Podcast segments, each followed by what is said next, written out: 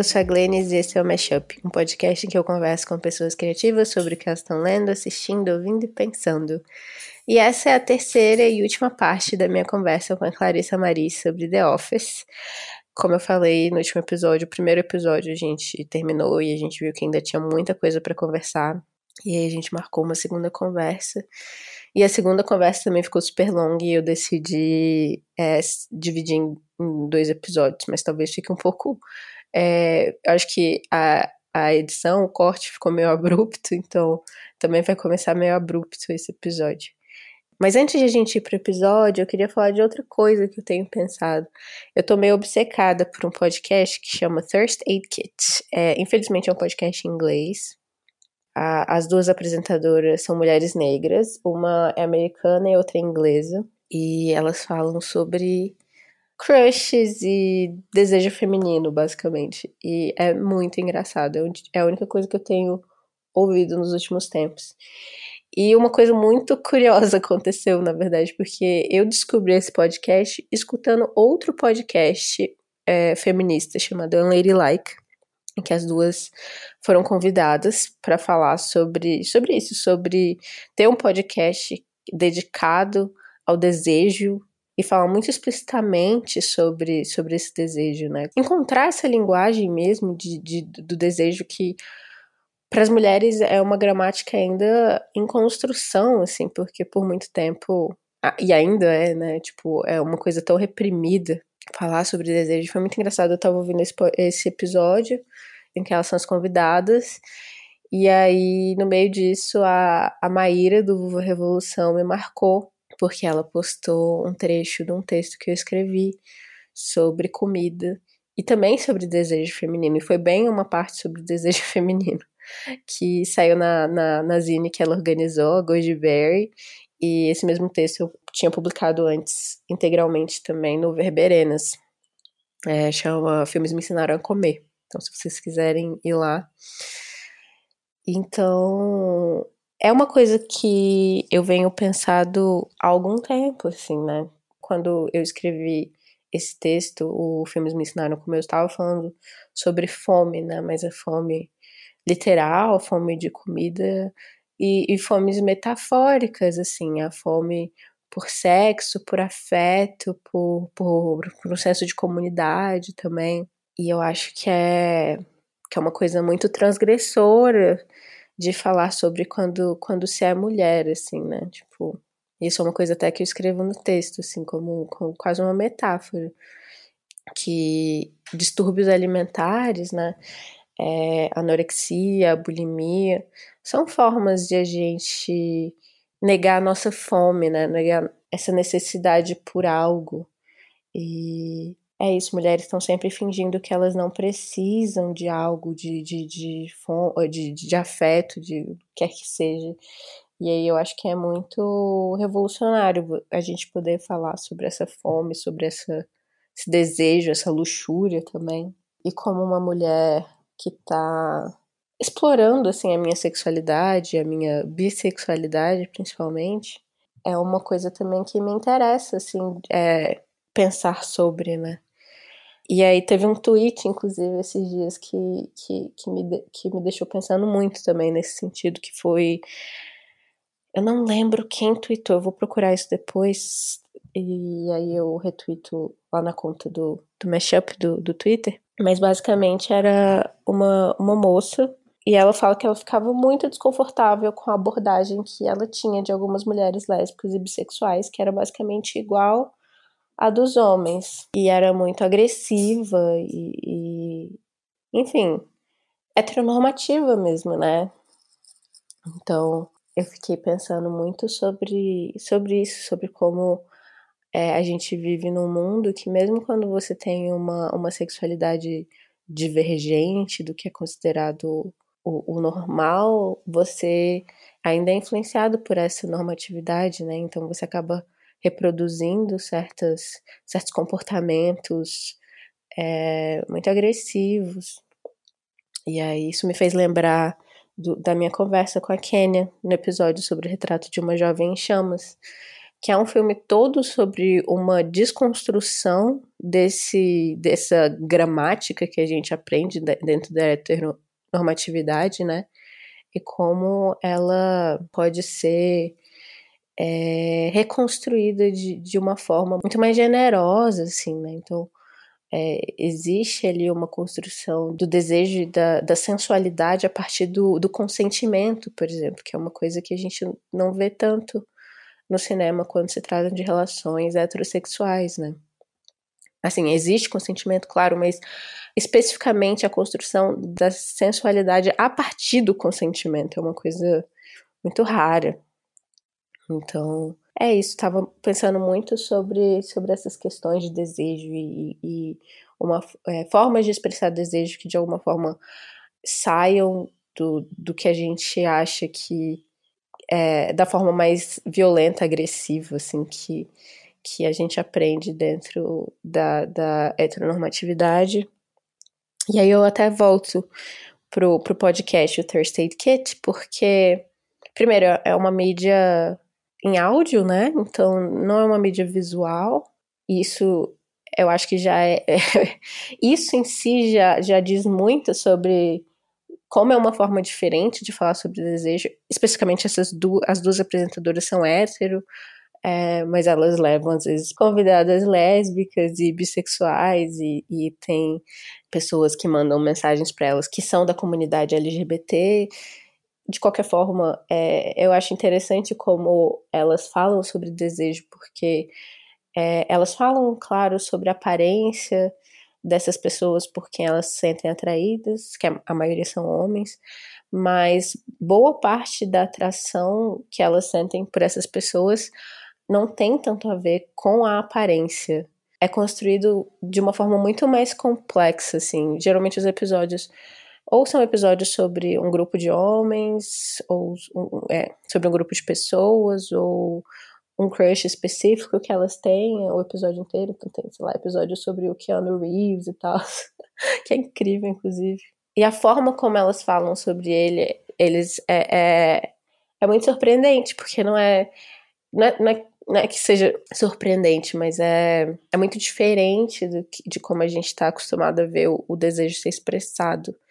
Então, elas falam sobre a carreira deles e como elas admiram também a forma como eles se portam no mundo, a forma como eles se relacionam com mulheres. Isso é uma coisa que volta sempre, sim, é uma coisa que atrai elas muito, é a forma como eles tratam mulheres. Então, tem um episódio do Oscar Isaac, por exemplo, que, eles, que elas falam sobre como nas entrevistas, quando ele faz os, os press conferences, né, para fazer a, a, divulgação de algum filme, e ele tá com, é, junto com uma das atrizes do filme, ele sempre volta toda a atenção dele para o que a parceira dele tá falando, assim. Ele não tá simplesmente esperando o momento dele de falar.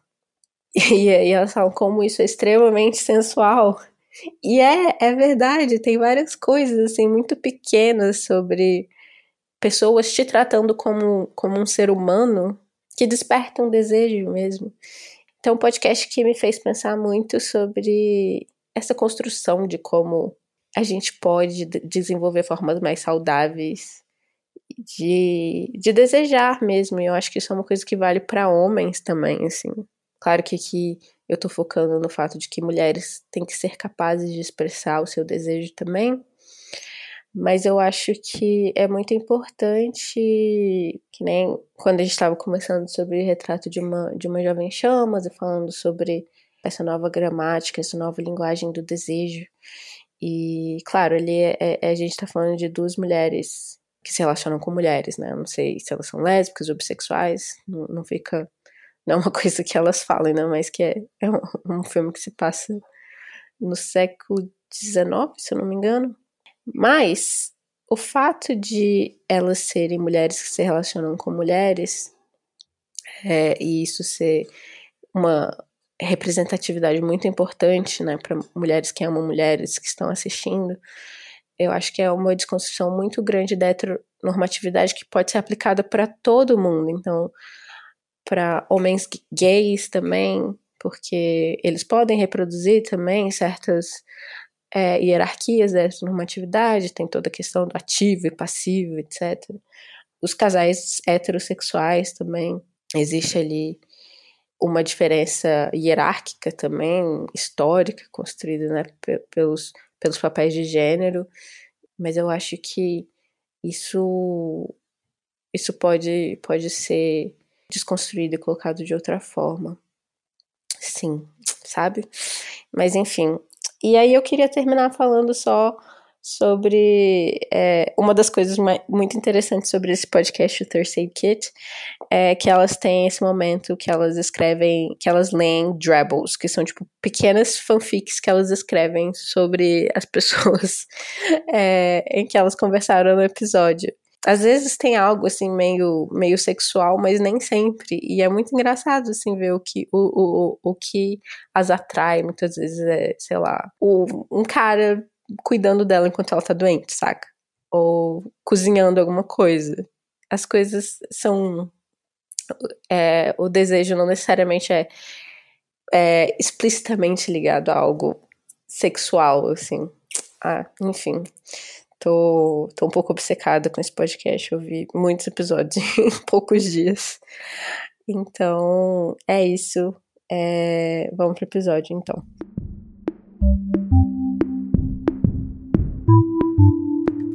voltando pro The Office, né? Eu acho que a gente vê um pouco isso na, na série, né? Pessoas comuns, pessoas como a Angela, o Dwight mesmo também, né? Tem essa coisa do, da fazenda, do, das, né, e tudo mais, da... E às vezes, por que não pode, por que não pode ser o suficiente? Apesar de que o Dwight é um cara meio ambicioso também, né? Mas dentro daquele contexto ali, né? É, eu não sinto tanto que é uma ambição do tipo, preciso ganhar mais, é tipo, essa posição eu sinto que eu conseguiria ocupar da melhor forma, assim. Né? Exato, exato, exato. E no final ele acaba sendo essa pessoa, mas ele tem que se tornar essa pessoa. Uhum. O Dwight é uma pessoa que cresce muito também ao longo da série. Sim. Olha, eu tava vendo um vídeo sobre The Office antes da gente gravar a primeira parte. Eu assisti algumas coisas e tal. Apareceu muita coisa para eu assistir também na, de, suger, de sugestão assim no YouTube. Uma das coisas que eu assisti é algo que eu nunca tinha reparado. Acho que é um, é um vídeo que se chama The Death of a Sitcom, alguma coisa assim, a morte da, da sitcom, alguma coisa assim, não lembro agora. Fala um pouco sobre como a série foi de acordo com a pessoa que fez o vídeo, né? Enfim, alguns concordam, outros não, que a série deu uma degringolada no final, né? E a pessoa tenta trazer os argumentos de por que, que a série degringolou. E um dos argumentos é o personagem do Dwight, né? No sentido assim de que houve uma mudança desse personagem, então ele começa muito puxa-saco do Michael, né? Ele ri, é o único que ri das piadas do Michael. Ele é um cara meio passivo em relação a ele, ao Michael e tal, e que isso vai mudando na série. Ele vai respondendo depois. Só que é algo. Uh, por que eu trouxe essa situação? Porque é algo que eu, eu nunca tinha reparado como telespectadora. Como assisti a série muito rápido e muito na sequência, algumas questões acabam passando batido, não adianta, né? São muitos aspectos, né? A gente acaba perdendo algumas coisas. Quando eu assisti esse vídeo, eu achei interessante o cara trazer. Ele traz os personagens do Andy, né? E Dwight. E como o Dwight muda na série mesmo. O Dwight uh, chega, começa com esse cara super, né, puxa-saco e tal, como eu já falei, e depois ele vira um cara que não, que começa a responder, que começa a meio que fazer parte do resto do, do escritório, né? Começa a se integrar ali, né? Começa a responder de igual para igual pro Jim, né? Porque o Jim fazia as pranks lá, as brincadeiras dele no início, e o Dwight super caía em tudo, né? Coitado. Eu, e claro, aí é o argumento dessa pessoa que fez o vídeo. Se eu achar o vídeo, eu mando pra Glennis também, para quem quiser ver. É em inglês, mas se, se, alguém quiser ver. É que isso acaba deixando o personagem menos engraçado e a série menos engraçada. Daí vai de cada um, né, de concordar ou não. Mas realmente essa mudança acontece, né? E é muito interessante ver que o personagem também que cresce. Inclusive, pro que acontece no final, né? Ele acaba casando com a Angela, ele é vira pai, né? Do Philip. E aí combina com, esse, com essas mudanças, esse crescimento dele. E para chegar a ser o que ele sempre deveria ter sido, que é o manager mesmo, né? Da, do escritório, assim. Isso é bem legal. Eu gosto, eu não acho que fica. Eu não sei se fica menos engraçado, porque eu pois acho é, que eu não vejo pelo humor, né? acaba que eu vi a série muito como, tipo, uma série que, que eu gosto dessas pessoas, sabe? Eu quero acompanhar a vida delas. Sim. Então, talvez tenha perdido em humor, mas ganhado em humanidade de alguma forma. Tipo, personagem que muda ao longo dos anos faz todo sentido pra mim. Claro. assim, como, como ser humano. É, mas isso me lembrou uma coisa, até que eu tava. Foi engraçado, tá, um amigo meu tava assistindo também The Office. Uhum. E aí ele comenta, ele comentou comigo, eu não acredito que a, em algum momento, não lembro que temporada, que a Angela e o Dwight virar, voltaram a ficar, ele é horrível, não sei o quê. E eu tava vendo a série, eu tava um pouquinho antes dele. E aí, tipo, o Dwight tinha acabado de matar o gato da Angela. Ai, nossa, é horrível isso. É, e aí eu fico, tipo, realmente, como é que perdoa um negócio desse, matar seu gato, não sei o quê. E aí as temporadas vão passando e no final você esquece isso. Tipo, realmente não tem mais aquele peso. E eu fico pensando assim, até, sei lá, na, na, na nossa cultura de cancelamento e de procurar tweets antigos das pessoas. Exato. Realmente mudam. Mudam. E é, às vezes elas fazem merda anos atrás que a, as próprias pessoas para quem elas fizeram aquilo, tipo, aquilo vai passando porque a gente vai vivendo outras coisas e, e aquilo vai perdendo peso, né? Inclusive, até a relação do Dwight com o Andy, né? Eles começam meio assim, aí depois tem toda aquela questão da, da briga com a Angela, né? Por causa da Angela e tal. Mas depois eles meio que esquecem isso e aí o Andy parte para outros relacionamentos e, e ficam de, de boas, assim. Mas se você for pensar nas temporadas anteriores, eles estavam, tipo, duelando no, no estacionamento do escritório, sabe? é muito doido isso, muito doido. Então é interessante. E é mesmo. isso, né? A gente. É... eu vou falar uma coisa muito pessoal aqui. Mas pessoal não minha, mas eu tipo, tava ouvindo, sei lá, pessoas no meu prédio aqui brigando. Ah, sim. Brigando muito feio. E aí no dia seguinte estão se chamando de amor, sabe? sim, sim. Saca, a gente. Muito doido as co coisas a gente fala coisas horríveis, a gente faz coisas horríveis, mas todo mundo faz isso, né? E, e, tipo, se existe uma coisa que, que eu sei que é real, é que, tipo, a, a dor é uma coisa que a gente como ser humano, a gente não consegue ter uma memória clara dela, né? Tipo, como a, a memória física da dor, a gente não tem, a gente não consegue tipo, é. lembrar da dor que a gente sentiu. E eu acho que isso passa um pouco também pro emocional, assim na hora uma coisa que pode ser muito horrível depois de um tempo pode não ser mais aquilo tudo, né? É verdade. Uhum. Com certeza. Lá, se eu tava assistindo a cena que, o, que, que a gente descobre que o Dwight matou o gato da Angela e pensando que no final eles vão estar casados com filhos super felizes, fica tipo, como assim? Mas. Como assim ele matou o gato dela? O Sprinkles. É o Sprinkles, né? É. Que morre. É. Sprinkles. É. E é muito engraçado, né? Como a Angela vive. A Angela é um personagem especial também. Nossa, né? Nossa, assim.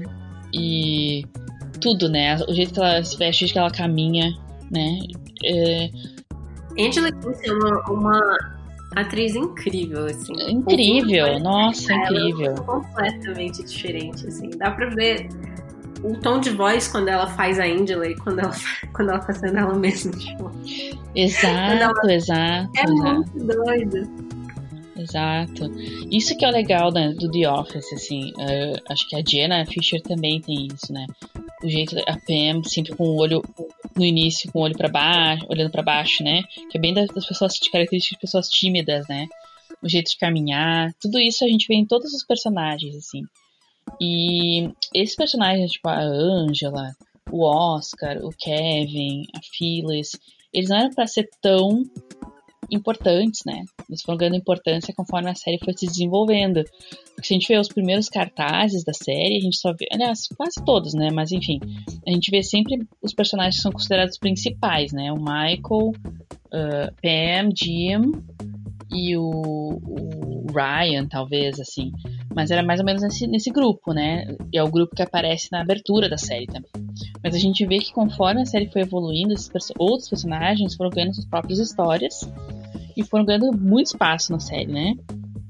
E é legal isso. Tanto que a, a Angela Kinsey falou que nos primeiros episódios ela ia com a roupa dela, ela fazia cenas com a roupa dela de Angela da vida real, assim. Porque os personagens não tinham nem figurino ainda, né? E com o tempo isso foi mudando, assim, e as coisas foram uh, se desenvolvendo. É muito bacana ver esse desenvolvimento, né? E como as, as coisas foram é, se relacionando, assim, é muito legal, muito legal. Sim. Eu adoro como eles desenvolveram aquele núcleo ali do, dos contadores também. Uhum. O Kevin, a, a, o Oscar e a, a Angela. Eles têm ali uma dinâmica muito especial. Muito especial, né? Porque são ah, e o Kevin, um personagem que é tratado como criança também. Muito. E ele vai ficando mais criança conforme a série vai passando também, né? Nossa, e, nos né? episódios finais lá, quando tem o Philip, e aí claramente a, o Oscar e a Angela são tipo pais, o Kevin é o filho que tá com ciúmes do, do novo bebê. Sim, sim. Inclusive, nesse vídeo aí que eu comentei anteriormente, eu, o rapaz fala sobre isso, né? Uh, que o Kevin, no início, era um cara inteligente. Tem aquele episódio que ele joga poker, né? Ele fala que é bom no poker. E tem vários. Ele joga basquete muito bem, tanto que o Michael né, e tal. Vai jogar basquete mesmo. É. Mas aí ele vai ficando mais bobão mesmo, conforme mais. Uh, é. Né? Ele vai ficando mais caricato. Mais né? caricato, exatamente, essa palavra. Uhum. E no início ele não era tanto, se a gente for reparar, né? Mas enfim, é. Mas isso acontece mais com personagens masculinos mesmo. E o Andy, né? A gente podia falar um pouco do Andy, porque o Andy é, é polêmico, né? O que acontece com o personagem dele no final, assim. A gente até falou sobre isso antes de gravar, né? Sim, pra mim, esse é um dos grandes. É uma das grandes coisas que, tipo, eu acho que pioram na série é o Andy, assim. Que ele já começa insuportável, mas insuportável do tipo. É, é uma pessoa insuportável, é um personagem interessante para ser insuportável, porque cria ali uma dinâmica pra série. E aí depois ele melhora muito quando ele vai pra terapia. Muito, é. E ele tem várias saídas, né? Porque o ator estava fazendo é, o filme, né? O Se Beber Não Case e tal. Então tem vários momentos que o personagem sai. Eu não sei se isso prejudicou o personagem também, de certa forma. Enfim. Sim. Eles tiveram que criar alguns, alguns motivos para ele sair, né? E ele virou uma, ele ficou muito grande, né? Ele virou uhum. um ator muito requisitado em Hollywood. Eu acho que isso realmente prejudicou assim o personagem. Exato, exato. É, ao mesmo, eu acho até por isso, por ele ter ficado um grande em Hollywood, foi um dos. Não sei também, posso estar viajando aqui. É, você diz o que você acha. Uh, por ele ter sido escolhido para substituir o Michael, né? Quando o Michael sai na sétima temporada, por na oitava a gente descobre que quem vai ser o. Claro que seria o Dwight, talvez. Mas claro que eles não colocariam o Dwight de cara, né? Ia ter que demorar e tal, por toda uma questão da série mesmo. Mas eu acho que escolheram justamente o Andy pro ator ser muito conhecido, assim, para ter essa fig outra figura conhecida sim. nessa posição, Porque não sei. Que queriam colocar o Dwight no final mesmo. Sim, sim. Tinha e tinha que ser, né? Porque senão nem tem muita graça, acho, se fosse logo de cara, assim, né? E tem outros, outros managers que vão aparecendo depois. Tem a Nelly, né? É, sim, aquela atriz britânica fantástica, eu esqueço o nome dela sempre. É Tate? Não, uma coisa Tate. É Kevin Tate. Isso. E ela é ótima, né? Mas é uma personagem que eu acho que também não sei se pegou no público, mas eu, eu gosto bastante dela, particularmente. Tem o James Spader, né? Sim, faltam mulheres em cargos, em posições de poder, é. sim assim, no é. final das contas. Tipo, sempre tem umas temporárias e no final acaba sendo um homem por mais tempo, assim. Sim, sim, com certeza. É, eu acho que a, a, a, série peca bastante em questões de gênero, assim, só pra dar aquela alfinetada. Alfinetada, claro. Concorda, concorda. É, tem a personagem da Kathy Bates, né, que é a dona da Saber, da Sabre, Sabre, uh, a Jen, né, mas a Jen também é um personagem que eles acabam transformando, né, conforme ela vai se relacionando com o Michael, né? E aí ela fica meio bem escrotona no final, assim, mas enfim. Ela tem aquela posição é, de poder e tal. uhum. Eu amo o episódio do Dinner Party, né? Do, do Nossa! Aquele episódio é, fantástico. Eu amo, assim. Eu amo, é. eu amo. Eu, e o Daryl, cara? O Daryl pra mim. Ah, eu amo o Daryl. Ai, fala do Daryl, fala, fala. Eu achei ele incrível. Eu acho que ele é um dos personagens, é um dos atores que eu mais gosto, né? Ele acaba parecendo. Em... Ele acabou virando da panelinha ali do humor, né? Ele Sim. Faz uns filmes com.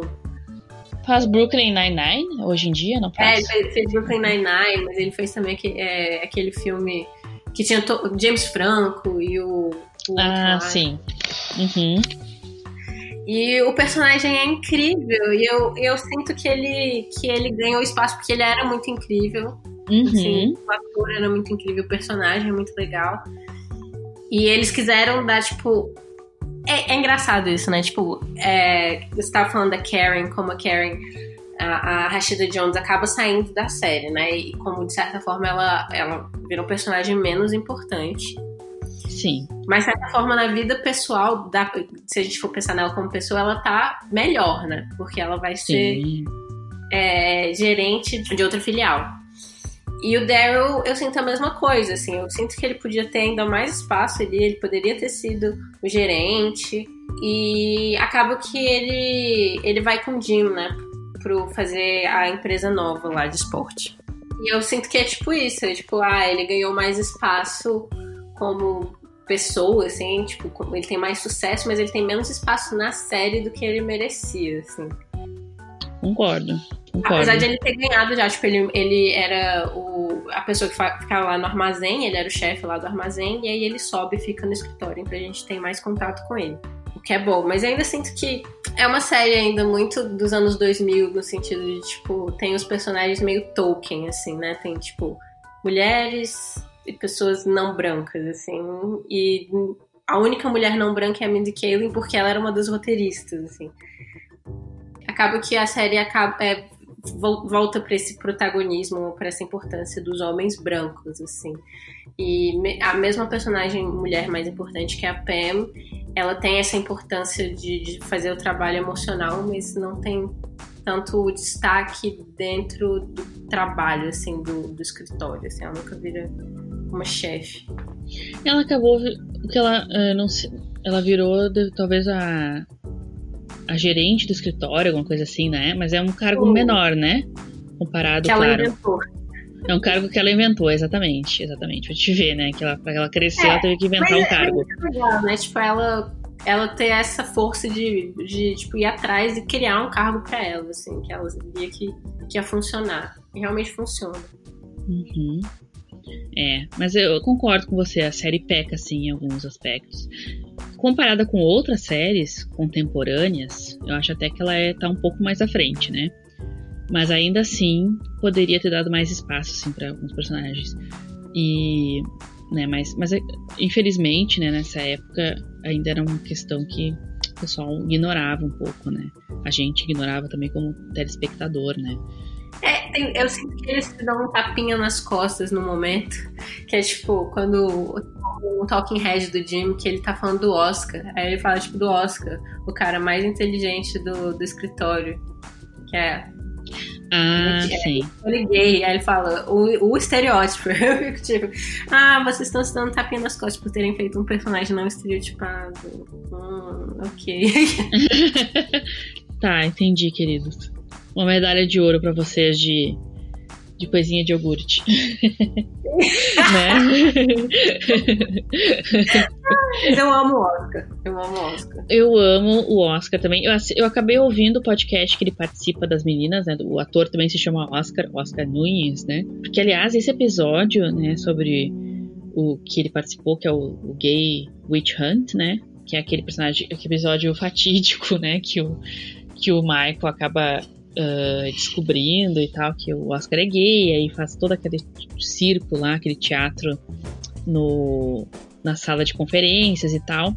E muitas pessoas, eu até comentei acho no podcast passado, eu posso estar me repetindo aqui, muitas pessoas se sentem desconfortáveis, né, com esse episódio, assim, conheço um menino gay que ele assistiu e ele disse: Nossa, eu odiei esse episódio, eu me senti muito mal, assim. Mas uma coisa interessante, assim, que as meninas, a Jenna e a Angela perceberam, eu nunca tinha percebido, é que na verdade quem expôs, digamos assim, foi o Toby, né? Não foi o Michael, foi o Toby. E eu, gente, é real, é isso mesmo. que doido, né? Que na verdade podia ter ficado por isso mesmo, né? A história. Mas aí o Toby foi lá e disse: Não, não, mas ele é gay mesmo.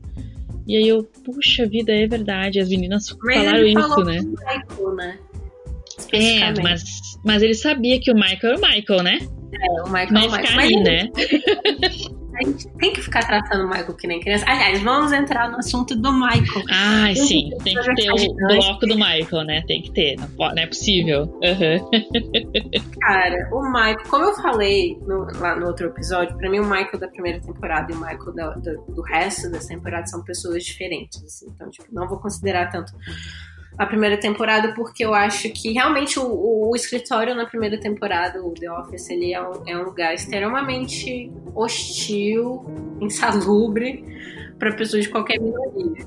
E de forma, tipo, quase ativa, assim. E no, nas outras temporadas ainda tem esses momentos de desconforto, mas para de ser majoritariamente vindo desses lugares, assim, de racismo, de homofobia, de misoginia. Vem desses lugares às vezes, mas não tanto. E eu acho que uma coisa interessante do Michael é, depois, né, a partir da, da segunda temporada para frente, é que é, foca cada vez mais no fato de ele ser uma pessoa. Ele quer muito ser amado, né? Porque ele tem toda, todo um histórico de, de, de exclusão, de não ter tido bons relacionamentos com a mãe, de nunca ter sido compreendido de alguma forma. Então ele tá sempre procurando uma forma de, de ser amado, assim. E outra coisa que eu gosto muito do Michael é, para ele o mais importante no trabalho são as pessoas. Então é o relacionamento que eles têm ali. Então os funcionários são os mais importantes e os clientes também. O fato de ser um, um serviço que eles prestam pessoalmente, assim. Né? Então o que eu, o que me cativa muito no Michael é essa preocupação que ele tem com as relações humanas mesmo, assim. Sim. É, e ele fa... inclusive a relação que ele tem com as vendas, né? Porque ele era um vendedor top. Isso é, acho que, porque as pessoas sempre, sempre questionam, né? Mas como é que o Michael foi parar na administração do, na gerência, enfim, do escritório? Não faz sentido, porque ele é um, né? Por causa de todas essas coisas aí. Mas na verdade ele é um vendedor exemplar. O cara ele tem até aqueles certificados atrás quando, ele tá, quando tem a Talking Head dele. Geralmente ele está no escritório dele, né? Então a gente vê alguns certificados, alguns prêmios que ele ganhou, porque o cara era ótimo vendedor, né? E, e é justamente por causa que não necessariamente você Exato. Aí serão as, as primeiras que você vai usar como, como gerente. Exato, exatamente. Não tem as mesmas skills, né? Como diz, as pessoas gostam de usar essa palavra, enfim. Mas uh, uma skill que o Michael tem, apesar de, de todas as, de alguns ruídos que tem na, na, relação dele na questão interpessoal, é que ele também sabe uh, lidar com as pessoas de certa forma. Ele sabe é genuína essa coisa de dele se importar com as pessoas, né? Então isso fazia ele um bom vendedor, porque ele ia lá. Inclusive tem um episódio muito legal, que é um dos mais engraçados, eu acho. Bem do. Acho que na segunda, terceira temporada, não vou lembrar agora qual é a temporada, desculpem. Mas é o episódio que ele tá com a Jen e eles têm que fazer, fechar uma venda. Eu amo esse episódio. É, que eles estão num bar, né? Baby back ribs. Eu amo essa parte, eu dou muita risada nessa, nessa cena. Bom, e aí a Jen tá lá querendo fechar um negócio logo, querendo ir direto ao assunto, né? Bem businesswoman mesmo, né? Tipo, não, não vamos ficar conversando furado aqui. E o, e o Michael, na verdade, está construindo uma relação interpessoal mesmo, pessoal, com o cara, para depois chegar, né, como consequência, né, chegar na venda mesmo.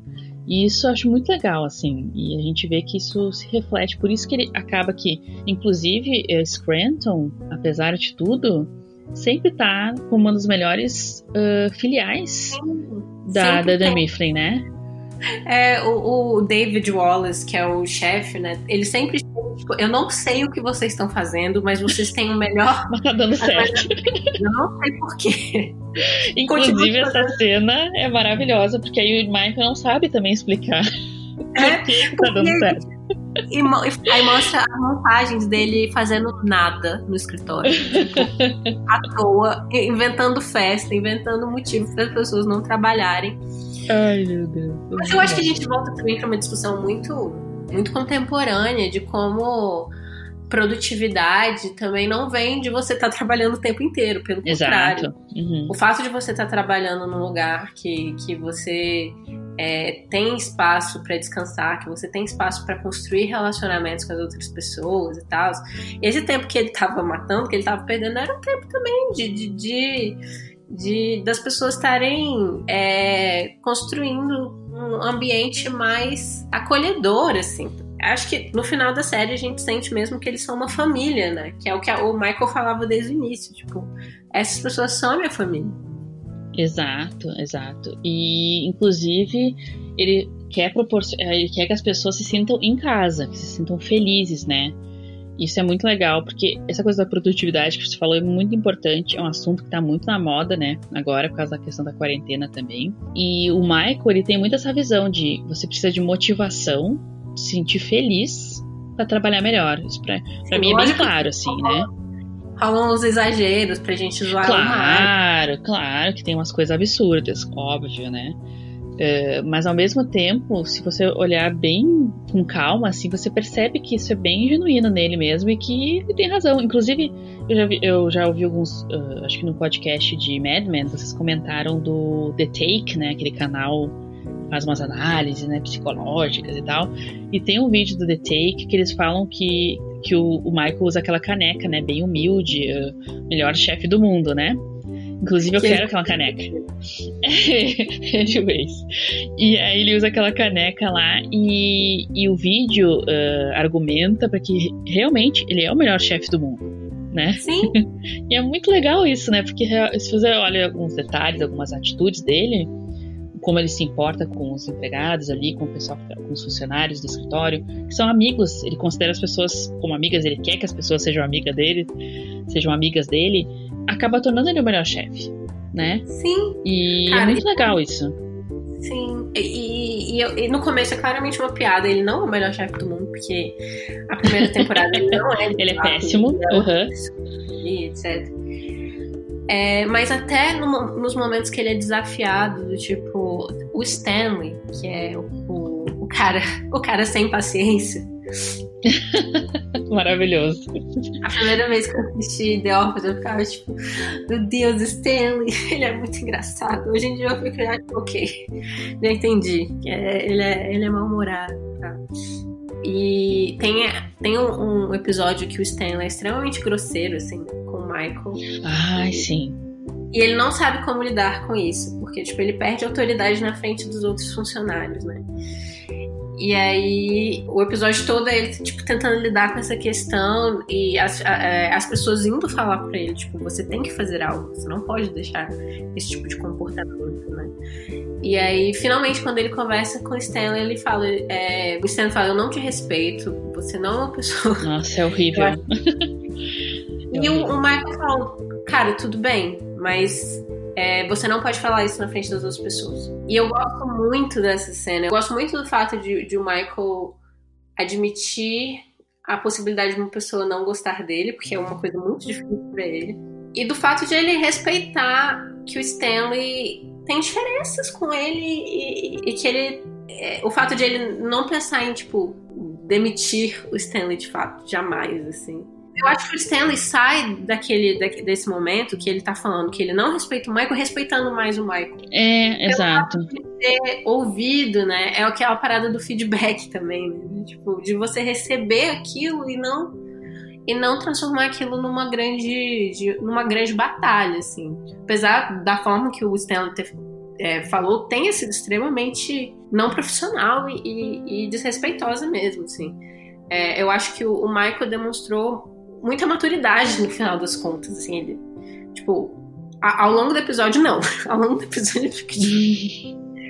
Primeiro ele não quer aceitar, porque tipo, ele não quer, não quer confrontar o, o, Stanley, porque ele não é bom em confrontações. E ele quer fingir para as pessoas que aquilo não aconteceu, que na verdade eles são grandes amigos, e no final das contas ele tem que lidar com aquilo, com aquele feedback negativo, e responder de alguma forma que, que, a, que faça com que o trabalho entre eles seja possível, assim.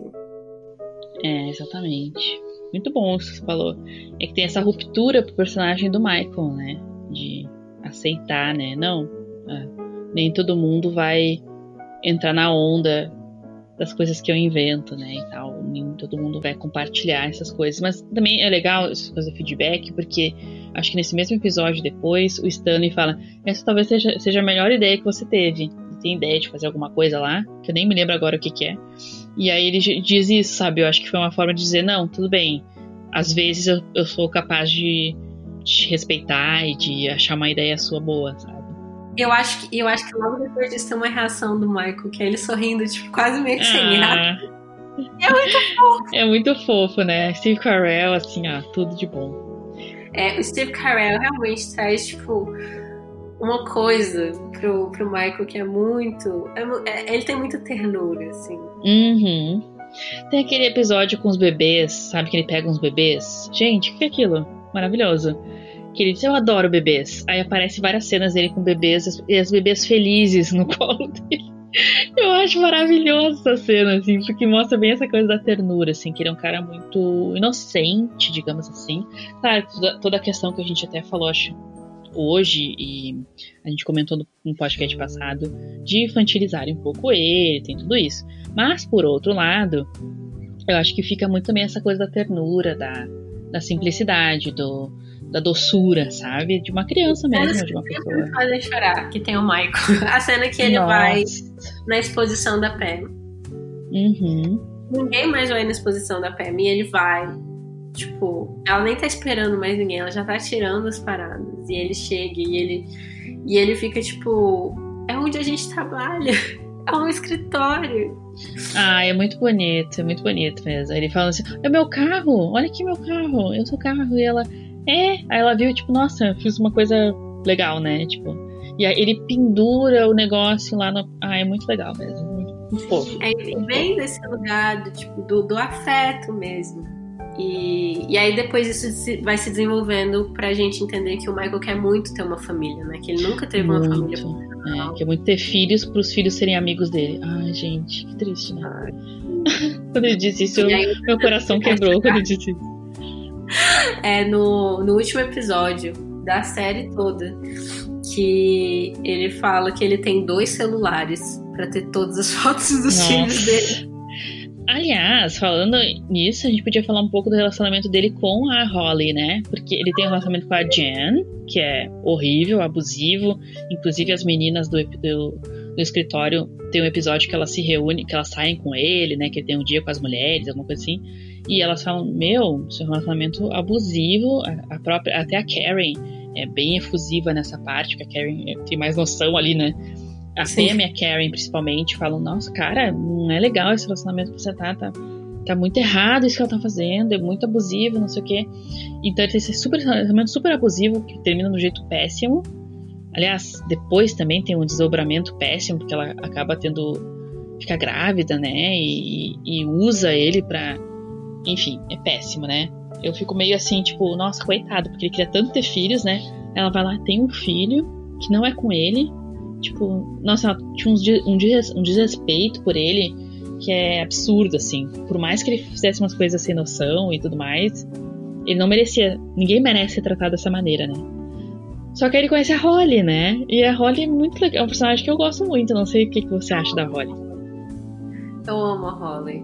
Ah, eu adoro ela. E é muito legal porque eles se identificam muito de imediato e tem muita química entre eles, inclusive. Eles são dois patetas. Exato. E aí o Jim fala assim: Nossa, eu fiquei meio assim, né? Essa coisa do Michael gostar da Holly, mas eu descobri que a Holly é uma pateta também. aí mostra várias cenas, eles fazendo umas coisas idiotas, assim. Ela e o Michael, né? No caso, a Holly e o Michael. E a gente, nossa, é a alma gêmea do Michael. Pronto. Uh, eu não acredito em alma gêmea, mas enfim, nas, a gente ah, sabe que nos seriados tem isso. Expressão de descrença. Exato, exato. E aí a gente torce muito por eles também, né? Mas é claro que a série nos tomba, né? Porque é, é isso. Depois, mas enfim, eles demoram um pouco pra ficarem realmente juntos, mas é muito legal o relacionamento porque a gente vê que a Holly realmente respeita ele, gosta dele do jeito que ele é. Nunca vi a Holly dizer claro, ela questiona algumas coisas, ela fica chocada com algumas coisas, mas ao mesmo tempo ela nunca diz que o Michael tem que ser outra pessoa, né, para ficar com elas. E, e muito menos o contrário, né? O Holly, a Michael idolatra a Holly também, né? Tipo, mas a gente vê que é de uma coisa, um jeito mais genuíno, não é de um jeito tão romantizado, talvez, como era com a Jen, né?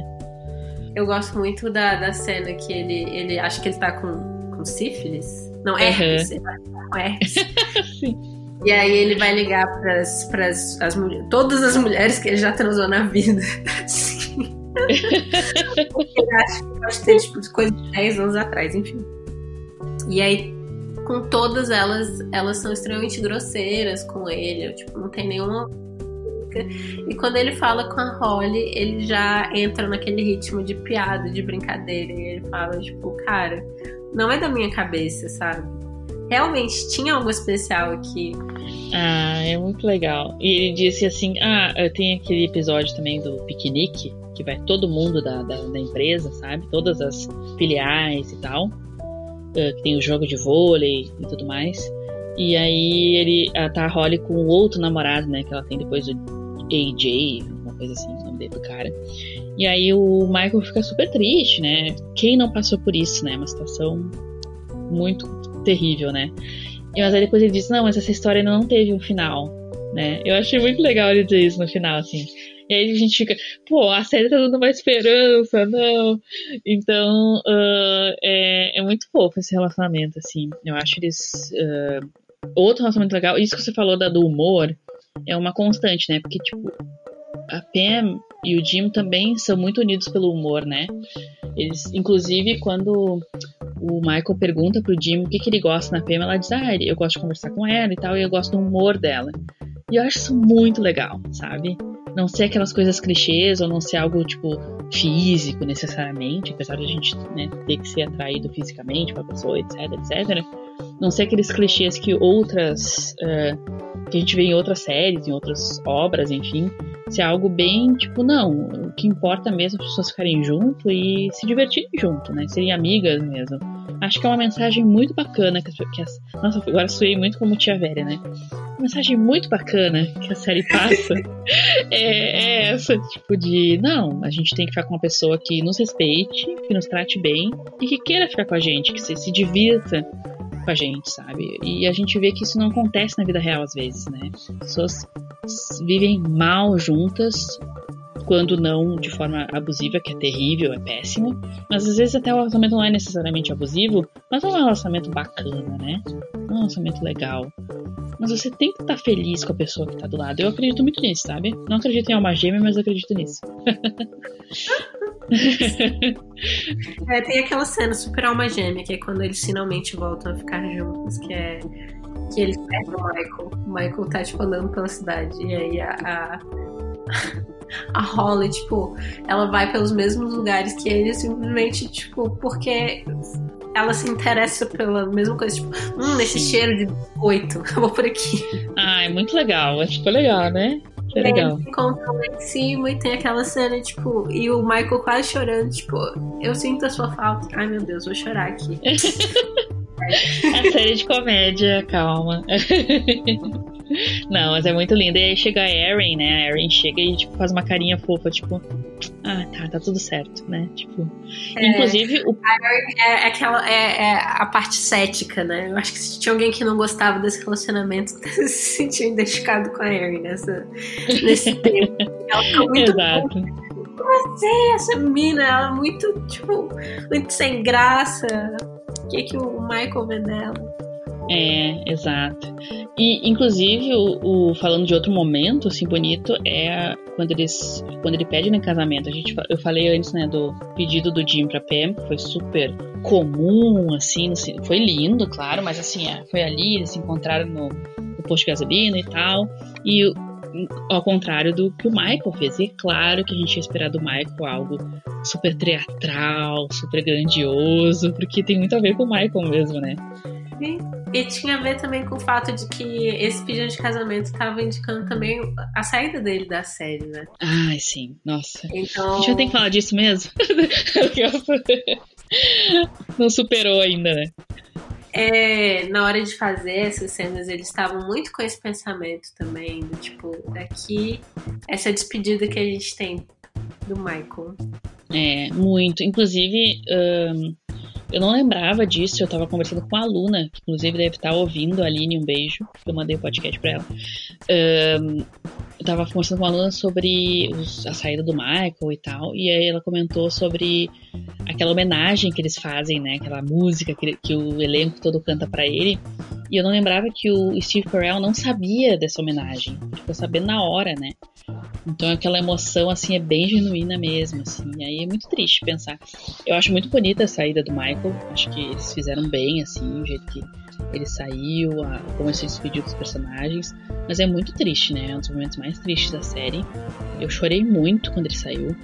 Nossa, aquela cena com o Jim, eu não conseguia, não conseguia assistir, assim. Eu lembro até comentei no Instagram na época. Você é o melhor chefe. Uhum. E eu acho ah, que é meio que Deus. até os próprios atores, né? Tipo, o, o, próprio John Krasinski falando pro Steve Carell, assim, de certa forma. E a despedida com a Pam, que eu pensei, nossa, não acredito que ele não vai se despedir da Pam, não acredito, não acredito. Aí do nada ela aparece correndo, assim, no, no aeroporto e dá um abraço nele, muito, muito bonito também, assim. É, ah, é triste, mas a gente entende, o cara já tava grande, grandão, queria fazer uns filmes dele lá com o Will Ferrell, né? Então, mas eu acho eu, é, é meio que agridoce, né? Demais, né? Porque, tipo, a gente entende, né? Que o Steve quer sair e tal. Até houve uma negociação, tentaram manter ele, aí acabaram não concordando, né? Nos termos lá de contrato. Né? E porque ele pensou em ficar mais uma temporada, né? Mas aí depois não acabou não dando certo. Mas ao mesmo tempo é triste pra série perder o Michael e perder o Steve Carell, né? Então, sei lá, é complicado, assim. É... Acho até que eles foram muito corajosos em manter a série depois, porque se fosse talvez outra série, outros produtores, outras, outro canal, sei lá, talvez tivessem terminado, ou a série talvez não tivesse durado duas temporadas, sabe? Que é muito, né? Se você pensar, porque são quantos episódios, né? Vinte e tantos episódios. Durou duas temporadas ainda, eu acho que, poxa, é admirável da série, assim, dos produtores e tal. Hum, acho que a gente pode parar aqui com a saída do ah, Com essa. Com esse momento alegre. Só que não. É, é. é agridoce, que nem você falou. Eu acho que tanto o personagem quanto o ator eles estavam indo para lugares melhores. Melhores. Uhum, mas, é. Tudo bem, é, aquela era a família dele, mas ele também. E agora tem a família dele com a Holly. E ele tava desistindo de algo pela Holly. Então... É muito legal o jeito que eles fizeram mesmo. E pelo menos depois ele volta, né, no episódio final. Achei legal que o Steve Carell não. Ah, não, não vou participar do episódio, não. Foi, participou e é bem bacana a participação dele, então. Ok, ok. Podemos continuar a, a vida. então, chegamos ao final e eu tenho uma pergunta para fazer para você. Você deve conhecer como ouvinte desse programa que é qual é seu filme, sua série, sua obra conforto, a obra do colinho? Ai, nossa. Um, vou falar uma diferente. Eu já tinha pensado nessa resposta, mas eu vou falar. É uma série que eu não tenho visto ultimamente. The Office é uma delas, tanto que eu escolhi, né? Mas para fugir um pouco do The Office, eu vou escolher uma que me leva muito para um lugar feliz da minha adolescência, que é Gilmore Girls. Ah. Né?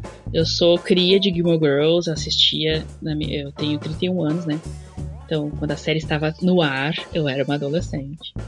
E nossa, como eu gostava dessa série. E quando eu assisto, eu imediatamente me reporto para esse momento da vida, sabe? Mesmo assistindo hoje em dia, eu não consigo me desgrudar desse, dessa memória, assim, sabe? E enfim, Gilmore Girls é maravilhosa. Se você não conhece, vá na Netflix. Eu conheço, também foi. É, se vocês ouvintes não conhecem, pelo ah, amor de Deus, né? Mas você gosta de Gilmore Girls também? Eu amo Gilmore Girls. Ai, que bom. É... Então podemos ser amigas mesmo agora. foi muito informativa pra mim também. Eu escrevi até sobre a nova temporada lá no. Ah, escreveu? Ah, eu falei. Né? É você não gostou do revival? Não, não gostei. Ai, eu não sei. Sabe que até hoje eu não sei se eu gostei ou não. Mas eu não, eu não assisti de novo, sabe? Eu assisti só quando a Netflix liberou, eu assisti imediatamente, porque eu tava doida, né? Como todo mundo, todos nós estávamos. Só que depois, não, hoje em dia, não tenho vontade de voltar pra Revival. Eu gostei de algumas coisas, mas teve outras coisas que eu não gostei. Aí a gente fica naquela, né? Será que precisava ter voltado mesmo, né? Enfim. Dava um podcast, né? Gilmore Girls. Dava. Um podcast, né? O revival dá outro. Porque tem coisas bem complicadas ali. Mas, enfim, foi a série que me formou, junto com outras, assim, mas essa muito, muito especial, assim, de personagens femininas, eu me identifico, são, são o centro, eu me identificava muito com a Rory, eu gostava muito de ler, mas eu tinha muitas coisas que eu me identificava com a Lorelai também, porque ela é doidona, assim, faz piada, eu tenho esse lado também da minha personalidade. E achava a amizade delas muito bonita. Era muito difícil ver personagens femininas amigas, assim, mãe e filha, sabe? Eu não me lembro de séries, pelo menos as séries que eu tinha acesso na época, né? Com isso, com esse aspecto da amizade feminina e entre mãe e filha, e algo tão bacana, tão genuíno, mas muito real também.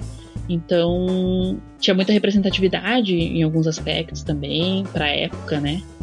E, e as loucuras da série, né? Os personagens doidos, personagens secundários doidos.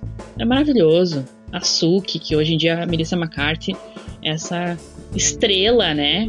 E eu fico muito feliz que ela tenha esteja com esse desse lugar da carreira dela hoje em dia, porque ela fazia a mas ela é a Suki de Gilmore Girls, sabe?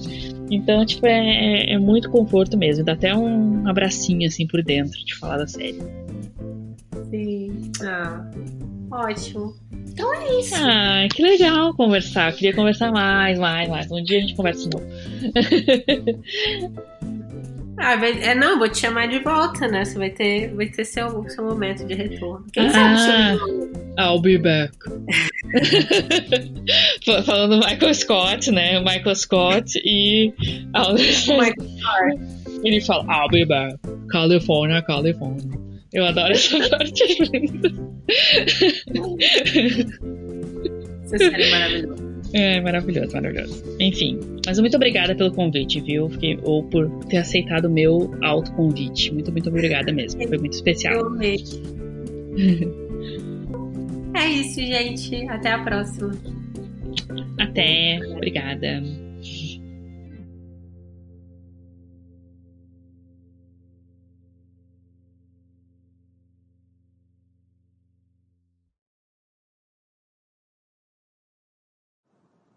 O Mashup foi criado e é produzido por mim, Glennis Cardoso, editado pelo Ícaro Souza, e as músicas são do Poddington Bear e In Love with the Ghost.